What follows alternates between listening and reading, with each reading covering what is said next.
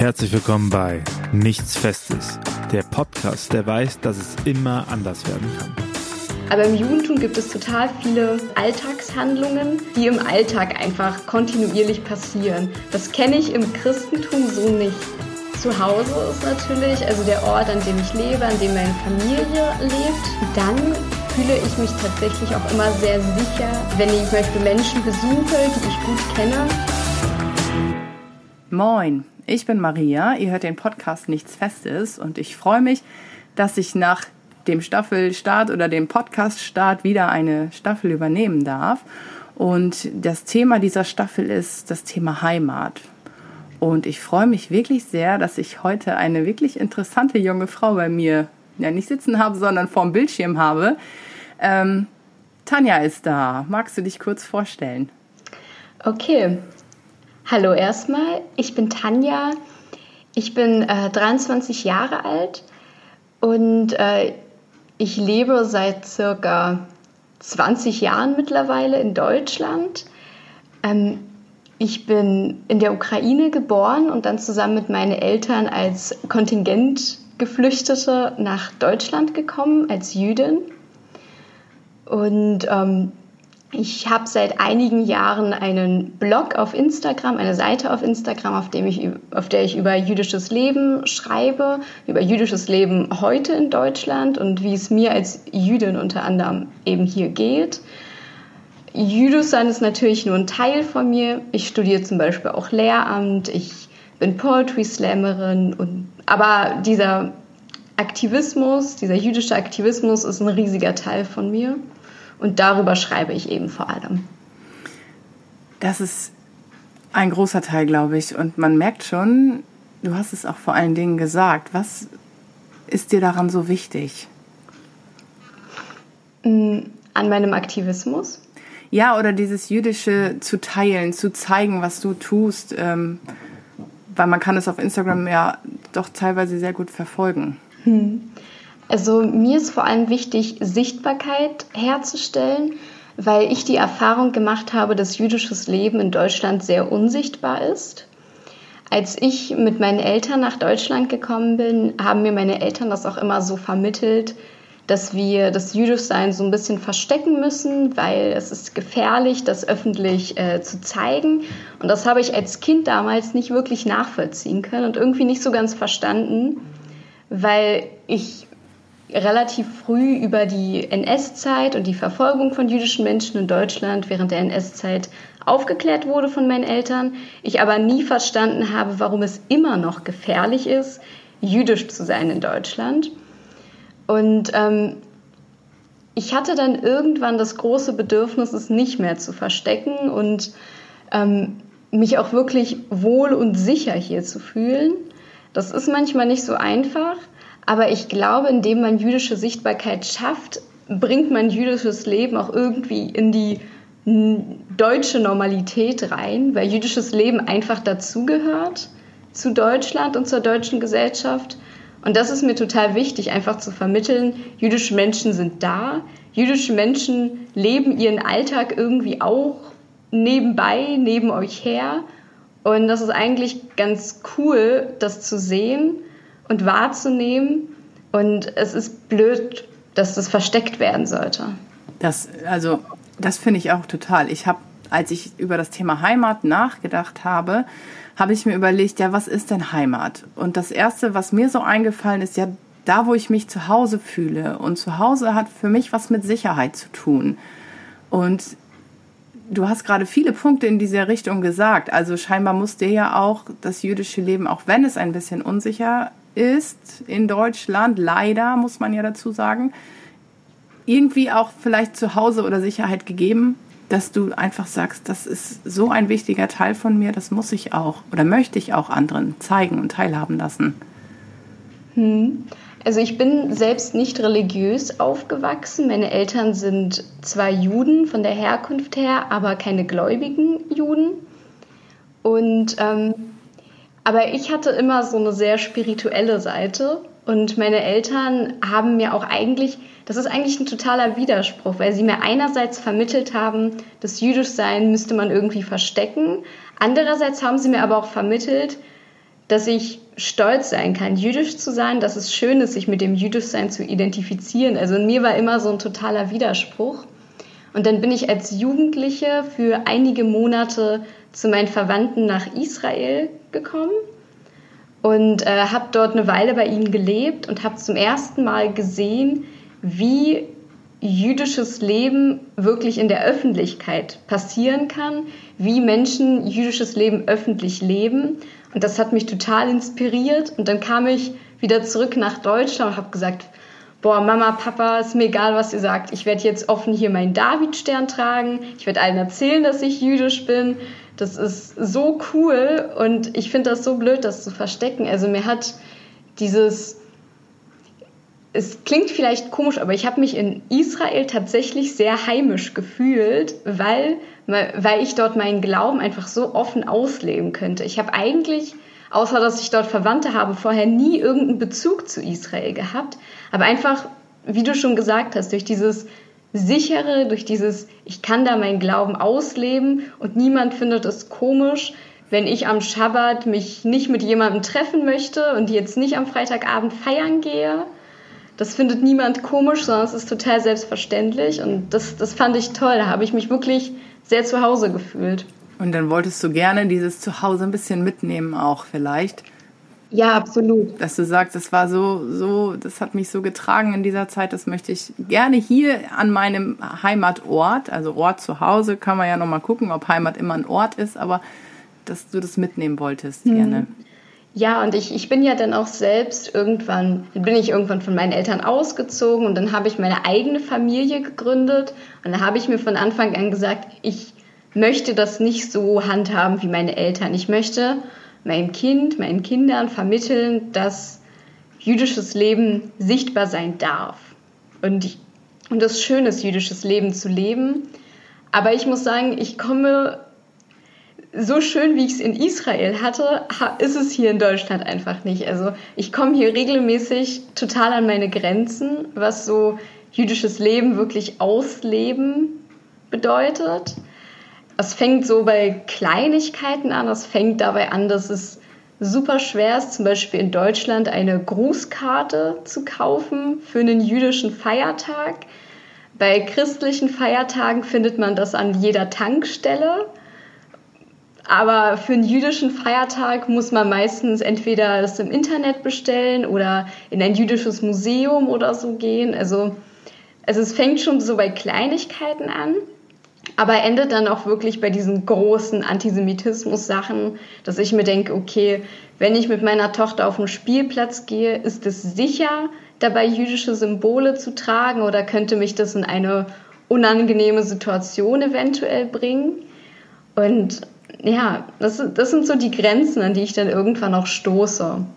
Und ähm, oft ist es ja auch so eine Gemeinschaft. Also wenn du sagst, in Israel, da war irgendwie, waren alle oder viele so haben dieses jüdisch, diesen jüdischen Alltag gelebt. Ähm, hast du vor Ort irgendwie eine Gemeinschaft, eine Gemeinde, wo du hingehen kannst, wo du vielleicht auch ein bisschen dieses Zuhause nochmal spüren kannst? Mm, ich war als Kind lange in einer jüdischen Gemeinde in der Stadt, in der ich aufgewachsen bin. Aber ähm, in der Stadt, in die ich jetzt gezogen bin, ähm, ist es tatsächlich recht schwierig.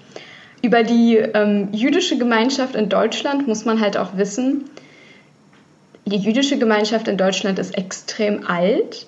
Also es gibt sehr, sehr viele ältere Menschen, die jüdisch sind. Ähm, die jüdische Gemeinschaft ist auch extrem russischsprachig, mhm. weil es eben sehr viele, so wie meine Eltern und ich, Kontingentflüchtlinge äh, sind, die einfach in den 90er Jahren und dann bis in die 2000er Jahre dann nach Deutschland kamen, aus der ehemaligen Sowjetunion. Und es ist manchmal dadurch als junge jüdische Person ein bisschen schwierig, sich da einzubringen, erfahrungsgemäß. Es ist jetzt keine krasse Kritik an den Gemeinden, sie sind halt, wie sie sind. Aber dadurch fällt es mir, ich bin ja auch eher eine sehr liberale Jüdin. Mhm. Und da fühle ich mich in so konservativen Gemeinden eher unwohl. Was halt auch das Problem ist, dass ähm, mittlerweile gibt es auch beispielsweise sehr wenig Synagogen in Deutschland. Das war vor dem Krieg ja noch ganz anders, aber dann wurden ja sehr, sehr viele Synagogen zerstört und nicht wieder aufgebaut. Und in jeder Stadt, in der ich bisher in Deutschland gelebt habe, gab es mal eine Synagoge, gibt es aber heute nicht mehr. Das heißt, um in die Synagoge zu gehen, müsste ich gegebenenfalls in die nächstgrößere Stadt fahren. Dabei wohne ich nicht mal in einem, ich wohne nicht in einem Dorf, ich wohne schon in einer ich, ich wohne in einer der größten Städte im Land Brandenburg, aber in mhm. meiner, meiner Stadt gibt es keine Synagoge. Deswegen finde ich das mit dem Gemeinschaft aufbauen total schwierig, vor allem in so ländlichen Regionen, weil es einfach sehr wenig jüdische Menschen gibt. Das war für mich dann auch tatsächlich so ein Punkt, warum ich unter anderem auch das Internet so ein bisschen für mich entdeckt habe, weil ich mich dadurch auch mit anderen jüdischen Menschen vernetzen konnte oder kann weil sehr, sehr viele in so einer Situation sind. Es gibt sehr viele jüdische Menschen, die zum Beispiel in größeren Städten wohnen, meinetwegen nehmen wir Berlin oder so. Mhm. Aber alle, die nicht in einer großen Stadt wohnen, die fallen irgendwie ein bisschen hinten runter. Und das finde ich total schade. Also das kann ich nochmal aus meiner Erfahrung bestätigen, weil ich war letztes Jahr, haben wir eine Synagoge in Osnabrück besichtigt und also ich komme zwar aus dem Bistum Osnabrück, das sind jetzt diese katholischen Strukturen, aber ich wohne da auch, ich weiß nicht, 200 Kilometer von entfernt. Aber diese Synagoge, die ich besichtigt habe, da waren auch, also dazu zählt mein Heimatort auch noch. Also wenn ich jetzt jüdisch wäre, müsste ich die 200 Kilometer zur Synagoge mhm. bis nach Osnabrück fahren. Und das stelle ich mir schon recht schwierig vor, weil also ich kann dieses diese alternde Gemeinschaft haben wir natürlich im Christentum auch oft, ja. wobei trotzdem irgendwie jede Kirchengemeinde noch versucht, ähm, irgendwie Jugendarbeit aufzubauen. Aber da seinen Platz zu finden, kann ich gut nachvollziehen, dass das sehr, sehr schwer ist. Hm. Ja. Nee, zu diesem Thema weit irgendwo hinfahren. Ich habe ja auch ein kleines Kind und ich würde meiner Tochter unglaublich gerne Synagoge zeigen. Aber mit einem zweijährigen Kind halt einfach so 100 Kilometer oder so Reise in Anspruch zu nehmen, um irgendwie dann abends zum Beispiel einen Gottesdienst zum Schabbat zu besuchen, der vielleicht dann bis 21 Uhr geht und mhm. dann halt auch wieder zurückzufahren, ist halt ein Riesenaufwand. Und dann denke ich mir, okay, ich würde es gern machen, aber es ist einfach super unpraktikabel. Es wäre was ganz anderes, wenn es direkt um die Ecke wäre. Das heißt, du versuchst eigentlich einmal im Internet natürlich so ein bisschen das sichtbar zu machen, aber auch vielleicht zu Hause für dich für deine Spiritualität, aber auch für deine Tochter so einen jüdischen Alltag so ein bisschen genau. zu leben, damit auch dein Mädchen so ein bisschen das mitbekommt. Was ja. kannst du vielleicht mal so, also ich kenne mich ein ganz bisschen im Judentum aus, aber ich nehme an, dass viele von unseren Hörern und Hörerinnen auch nicht so sehr wissen, wie denn so ein, oder es gibt wahrscheinlich keinen Standard jüdischen Alltag, sondern vielleicht beschreibst du einfach, wie du es handhabst. Naja, es gibt so ein, also das Schöne am Judentum, ich würde sagen, das ist so ein bisschen der Unterschied, der große, große Unterschied für mich zwischen Christentum und Judentum. Ich finde, das Christentum ist eine Religion, das sehr viel auf Glauben, auf so Spiritualität, Glauben und irgendwas im Kopf dann halt ausgelegt ist. Und das Judentum ist eher eine sehr praktische Religion. Also da geht es viel um Machen. Mhm. Ich finde, also ich merke das immer wieder, wenn ich mit christlichen Leuten spreche, dass es im Christentum sehr wenig Traditionen gibt, die wirklich so handfest sind, sondern es geht mehr um, um Gebete, um Gottesdienste und so weiter. Aber im Judentum gibt es total viele, man nennt das Mitzvot, das sind im Prinzip Gebote, das sind Alltagshandlungen, die im Alltag einfach kontinuierlich passieren. Das kenne ich im Christentum so nicht tatsächlich das wäre vielleicht eventuell sowas wie ein Tischgebet vom Essen. Das ja, ist das vielleicht noch sowas. Das Einzige, was mir, was mir jetzt spontan einfallen würde. Ja. Das haben wir im Judentum natürlich auch in der Form. Da haben wir natürlich noch diese ganz anderen Sachen, aber da komme ich gleich zu. Mm, was ich, aber dadurch finde ich das Kindern sehr, sehr einfach zu vermitteln, dass es bestimmte Handlungen gibt, weil meine ja. Tochter zum Beispiel auch ein Mensch ist, der extrem auf Routine steht. Rituale, also Kinder lieben, ja. Super gerne. Also was, was sie zum Beispiel sehr gerne macht, ist die rituelle Handreinigung. Da wird so ein spezieller Krug genommen und dann werden damit von einer Seite die Hände gereicht und von der anderen und so hin und her.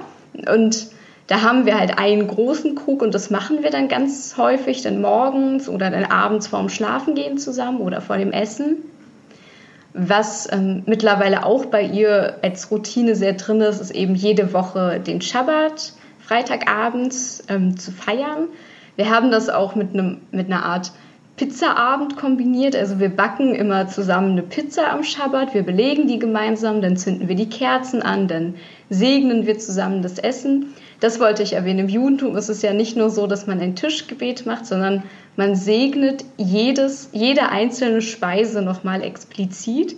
Ich finde das immer ganz angenehm, weil man dadurch auch so das Gefühl bekommt, boah, das ist so viel Essen, was wir eigentlich haben, wofür wir dankbar sein können. Und dann jedes einzelne Essen, so danke für, ne, für den Wein und für das und für jenes.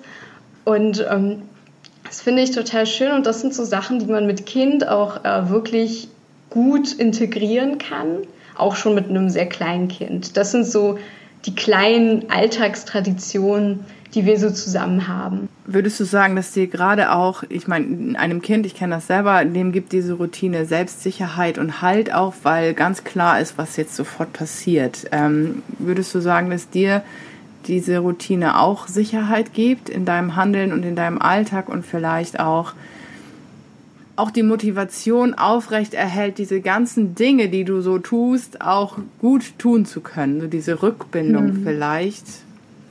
Ja, absolut. Also ich, ich finde den Gedanken total schön, dass das Traditionen sind, die jüdische Menschen seit 6000 Jahren machen, die jüdische Menschen einfach verbindet, die einfach jüdische Menschen, egal ob sie jetzt in den USA, in Israel, in Australien, in Südafrika leben, alle machen diese Tradition. Und ich finde diesen Gedanken total schön und er gibt mir total viel Kraft ich denke, ich, ich bin Teil einer ganz, ganz großen Gemeinschaft, die, bis, die auch über Landesgrenzen hinausgeht. Und ähm, das gibt mir total viel Kraft und das ist auch wirklich etwas, was ich meinem Kind vermitteln möchte. Das ist schönes Teil des Ganzen zu sein. Ja, und dadurch ist es auch wieder ein Stück Heimat irgendwo. Total. Ja. Was machst du sonst noch so?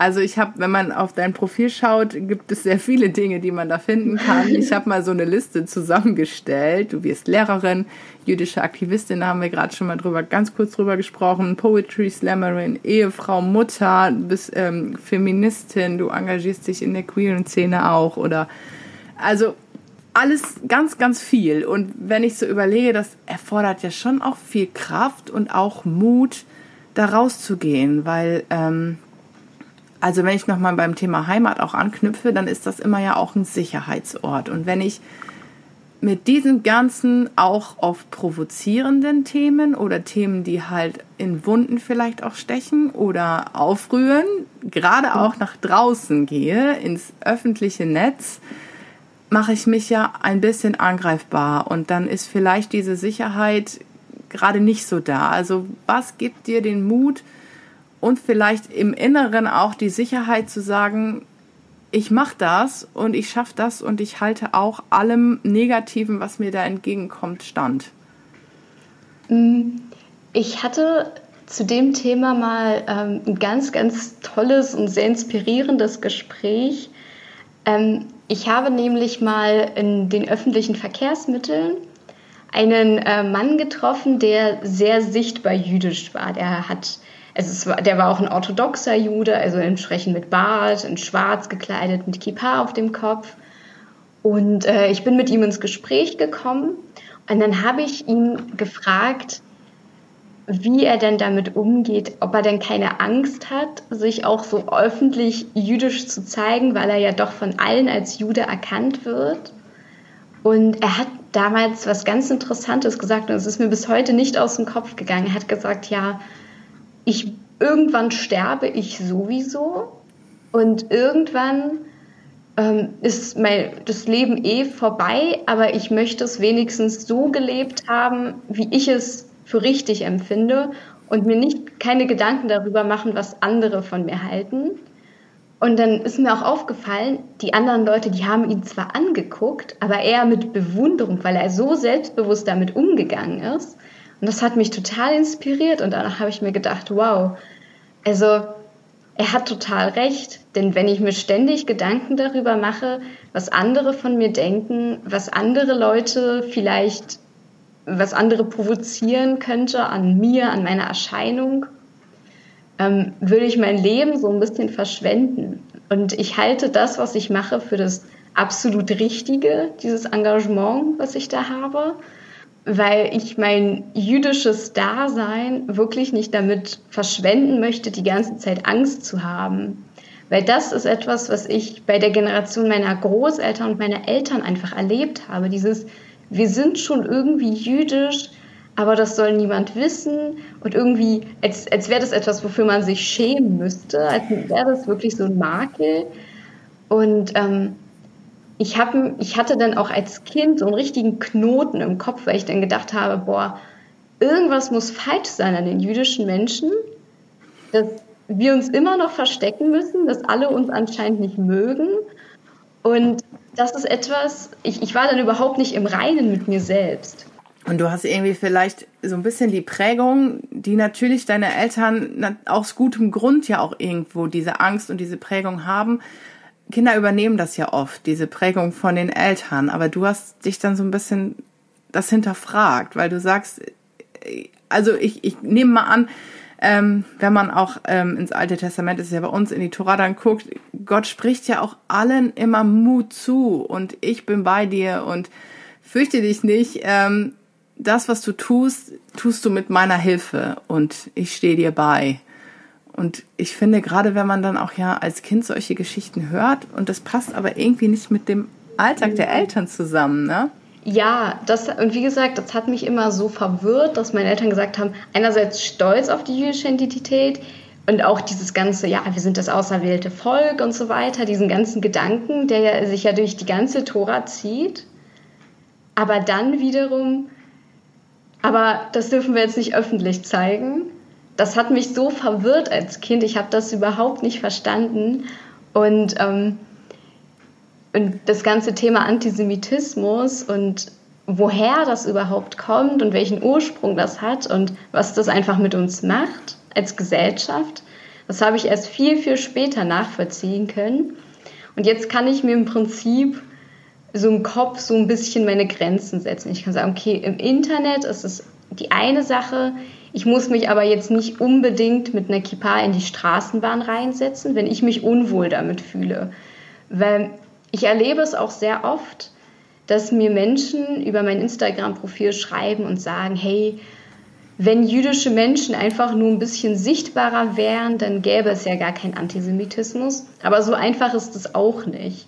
Du, du kannst ja auch nicht verlangen, dass jüdische Menschen sich absichtlich in Gefahr bringen, nur um diese Sichtbarkeit zu schaffen. Also ich kann jeden Juden, jede Jüdin verstehen, die sagen, ich oute mich, oute mich nicht vor anderen. Ich mache das irgendwo im Verborgenen, weil ich mich unsicher damit fühle. Ich erlebe es auch sehr oft, dass sich Menschen von mir im Prinzip als Jüdinnen und Juden outen, weil ich damit sehr offen umgehe, aber es sonst halt nicht tun würden. Deswegen, ich versuche da so ein bisschen eine, das klingt jetzt vielleicht ein bisschen arrogant, aber eine Art Inspiration zu sein und zu sagen, hey, ich versuche das, soweit es geht, irgendwie sichtbar zu machen, auszuleben. Ich fände es cool, wenn andere mitmachen, aber das muss nicht sein. Und ich würde niemandem die Schuld daran geben, dass es nicht sichtbar ist, weil die Person sich selbst beschützen möchte. Also da geht der eigene Schutz, glaube ich, noch vor der ganzen Idee der Sichtbarkeit einfach. Ja, ja, und das ist ja auch total legitim dann. Also ich erzähle ja auch jetzt unabhängig von Religion jetzt auch nicht meine innersten Wünsche, Sehnsüchte gleich der ganzen Welt oder trage sie in dem Schild vor mir rum. Und ähm, ich denke, Religionsfreiheit heißt in dem Sinne dann auch einfach, jeder darf auch gucken, wie lebe ich das aus hm. und wie offen zeige ich das auch. Hm. Das ist ja nur legitim dann. Genau. Stimmt. Ich habe für mich nochmal so überlegt, Heimat ist ja auch immer irgendwie ein Ort, wo ich mit meinem So-Sein, mit meinem Ich-Sein, so wie ich bin und du bist offensichtlich, das sieht man und hört man eigentlich in jedem Satz, was du sagst, offensichtlich einfach so, wie du bist. Und es ist schade natürlich einerseits, wenn du sagst, an öffentlichen Orten, ja, verstecken ist vielleicht sogar schon zu viel gesagt, da zeige ich das nicht so öffentlich. Aber was würdest du sagen, wo sind denn deine Orte, wo du wirklich in deinem So-Sein bestärkt bist und einfach auch keine Angst haben brauchst oder es einfach auch vielleicht mit ein bisschen Angst einfach ausleben darfst? Hm. Also zu Hause ist natürlich, also der Ort, an dem ich lebe, an dem meine Familie lebt. Hm, dann fühle ich mich tatsächlich auch immer sehr sicher, wenn ich ähm, zum Beispiel Menschen besuche, die ich kenne, die ich gut kenne. Das ist für mich auch so ein bisschen so ein Heimatsgefühl. Ich weiß dann meistens, es, es, kennt man ja bestimmt, wenn man ganz oft bei Leuten zu Besuch ist, dann weiß man auch mittlerweile, wo die Gabeln sind und wo die andere Klopapierrolle steht, wenn das Klopapier alle ist. Und ich finde, dadurch entwickelt sich ja auch so ein gewisses Heimatgefühl. Also man kann sich auch, denke ich, bei Freunden und so weiter heimisch fühlen und sicher. Und da könnte ich auch ich selbst sein und über meine Belange sprechen. In der Öffentlichkeit fühle ich mich zum Beispiel sicher, wenn ich von einer Person begleitet werde, der ich da vertraue, die da so ein bisschen auf mich Acht gibt, also zum Beispiel mit meinem Partner. Das ist so, das ist zum Beispiel so eine Sache. Das sind so, so, so Sicherheitsmomente. Also wenn ich alleine bin, fühle ich mich vor allem an einem fremden Ort, fühle ich mich oft ein bisschen unsicher und auch so ein bisschen verloren. Aber ich finde, wenn man wenn man dann eine Person hat, der man vertraut, die einen begleitet, fühlt man sich nicht so allein. ja. Weil einfach Heimat und Zuhause Sicherheit nicht, nicht immer nur ortsgebunden ist. Genau. Ja. Ich finde, das ist auch sehr personengebunden. Schön, dass du so jemanden hast. Genau. Ähm, also der Podcast trägt ja bei uns den Untertitel. Der Podcast, der weiß, dass es immer anders werden kann. Und traditionell stellen wir eigentlich den meisten Interviewgästen immer so die Frage, was ist in deinem Leben anders gelaufen? Also was war in deinem Leben vermeintlich fest und wo hast du dann gemerkt, dass es eigentlich gar nichts Festes ist? Ich bin seit circa einem halben Jahr bin ich geschieden und äh, das war für mich ein ganz schöner, ähm, es ähm, hat mich ganz schön aufgerüttelt. Das war für mich tatsächlich so ein Punkt, an dem ich mein ganzes Leben nochmal überdacht habe und mich gefragt habe, habe ich irgendwas falsch gemacht und äh, was ist da eigentlich passiert? Mm, und ich bin letztlich zu dem Schluss gekommen, dass ich einfach Beziehungen und Beziehungsformen und einfach alles sehr verändern kann und wie man zu einer bestimmten Person steht. Wir haben immer noch ein sehr, sehr gutes Verhältnis. Ich und mein Ex-Partner, er ist auch der, der Vater meiner Tochter. Und wir haben nach wie vor ein sehr, sehr freundschaftliches Verhältnis. Wir mögen einander, aber wir sind halt einfach kein Paar mehr.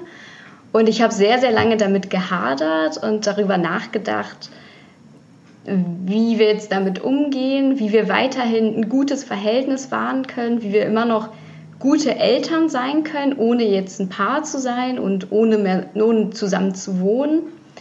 Weil das ist etwas, was ich nie so wollte. Ich war immer so diese Überzeugung, ich habe sehr früh geheiratet, ich habe sehr früh ein Kind bekommen und für mich war das alles auch schon in Stein gemeißelt und stand dann irgendwie für den Rest des, meines Lebens im Prinzip fest. Und mit der Trennung bin ich irgendwie, bin ich total in so ein Loch gestürzt, weil ich dachte, wow, was mache ich denn jetzt? Mein ganzes Leben steht auf einmal auf dem Kopf. Und aber wir, wir sind da mittlerweile ganz gut drüber hinweg. Wir haben sehr viel auch geredet und haben eben ein sehr gutes Verhältnis. Und das ist etwas, was sich in meinem Leben wirklich sehr verändert hat, was zuerst wie das eine schien, aber dann doch nicht mehr anders war äh, und, und dann doch anders war. Und ähm, es hat mir aber auch viel Mut gegeben, weil ich ein Mensch bin, der sehr, sehr schlecht mit Veränderungen umgehen kann, der sehr schlecht damit umgehen kann, wenn Sachen nicht nach Plan laufen, weil ich so ein absoluter Planungsmensch bin. Aber ähm, da hat mir das Schicksal so ein bisschen einen Wink gegeben und gesagt, hey, ähm, es läuft jetzt einfach ein bisschen anders und das ist auch okay und damit muss man auch irgendwie umgehen und das Beste draus machen. Das hat mich auch total bestärkt. Das ist ähm, wunderbar, dass du das sagst, weil gerade dann zu sehen, auch wenn es anders läuft und ich bin sicher, das prophezei ich jetzt einfach mal ganz mutig, dass es auch irgendwann wieder andere Dinge geben wird, die dann nicht so laufen wie eigentlich gedacht. Klar. Und dann hast du wunderbar gesagt, ist es letztlich die Frage, wie gehe ich damit um? Und ich glaube, dass wir aus jedem Loch, in das wir fallen, gestärkt rausgehen. Und das hast du jetzt mhm. eigentlich ganz wunderbar gerade auch beschrieben. Tanja, gibt es noch was, was du am Ende gerne loswerden möchtest, wo du vielleicht einfach auch Mut machen möchtest den Zuhörerinnen und Zuhörern oder einfach irgendwas, was dir noch auf der Seele brennt? Was ich ganz gerne in solchen Situationen sage, wenn ich halt schon so die Chance habe, als jüdische Stimme so ein bisschen zu sprechen, mm, ich möchte Leute dazu ermutigen, also nicht, vor allem nicht jüdische Menschen dazu ermutigen, sich mit dem Judentum auseinanderzusetzen und sich mit jüdischen Menschen und ihrer Lebensrealität auseinanderzusetzen. Ich erlebe es sehr oft, dass Menschen da totale Berührungsängste haben, weil sie einfach nicht wissen, wie sie mit jüdischen Menschen umgehen sollen. Also ich erlebe es sehr viel bei Deutschen, dass sie da einfach sehr große Berührungsängste haben. Ich bekomme sehr oft so Fragen und Nachrichten mit Leuten, die schreiben, hey, ich, ich würde so gerne in eine Synagoge gehen, aber ich traue mich nicht. Ich weiß nicht, darf ich da einfach hin als Deutscher und als Nicht-Jude oder ist das irgendwie verboten? Und da ist so viel Polizei davor, ich traue mich das nicht. Und ähm, ich, ich, ich möchte euch dazu animieren, euch einfach da auch einen Ruck zu geben. Die Leute sind meistens super froh, wenn sich andere dafür interessieren. Da werden dann meistens, da wird eine Führung gemacht. Da, ähm, also die Leute freuen sich total, wenn Menschen Interesse zeigen. Es gibt in Deutschland so viele tolle jüdische Orte, so viele jüdische Museen, weil das, die jüdische Kultur mit der deutschen Kultur so weit verbunden ist und einfach so, so sehr die deutsche Kultur auch geprägt hat.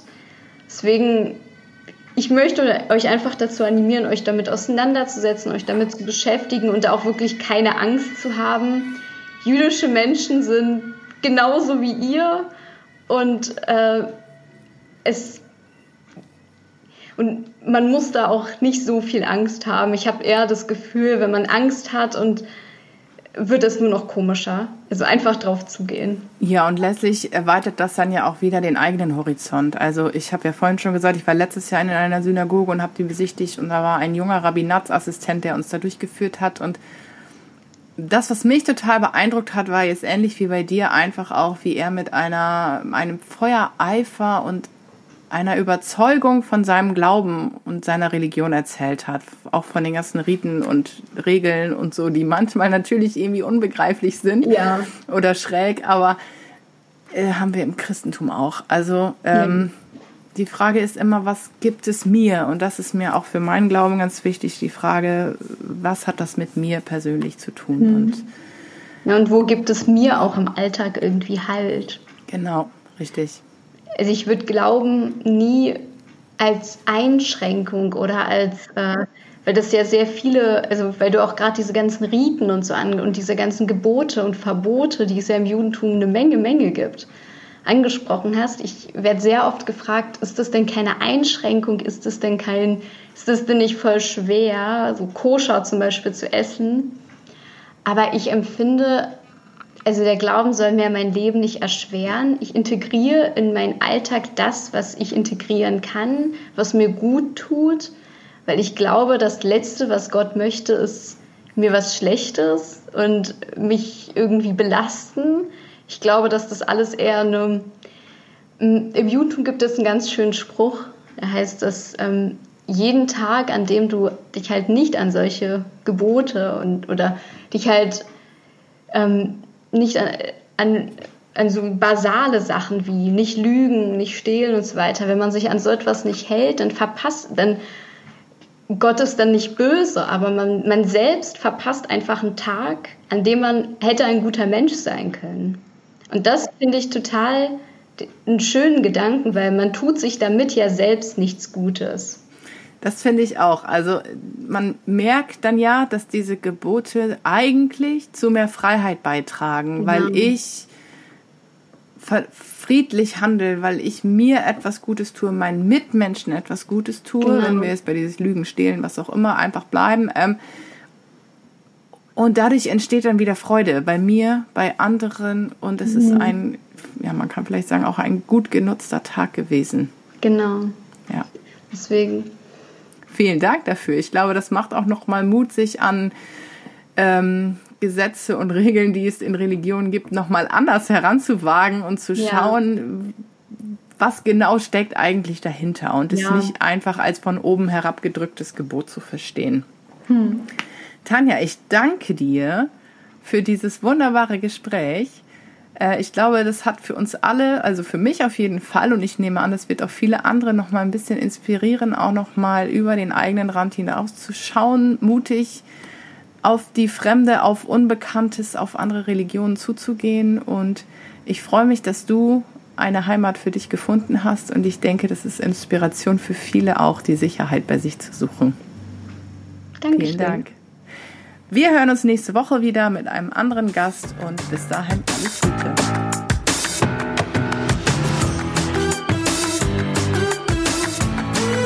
Nichts Festes ist ein gemeinsamer Podcast des Zentrums für Berufungspastoral in Deutschland, dem Canisiuswerk, Zentrum für geistliche Berufe in Österreich und der Informationskirchliche Berufe IKB der Deutschschweiz. Produziert von Ruach.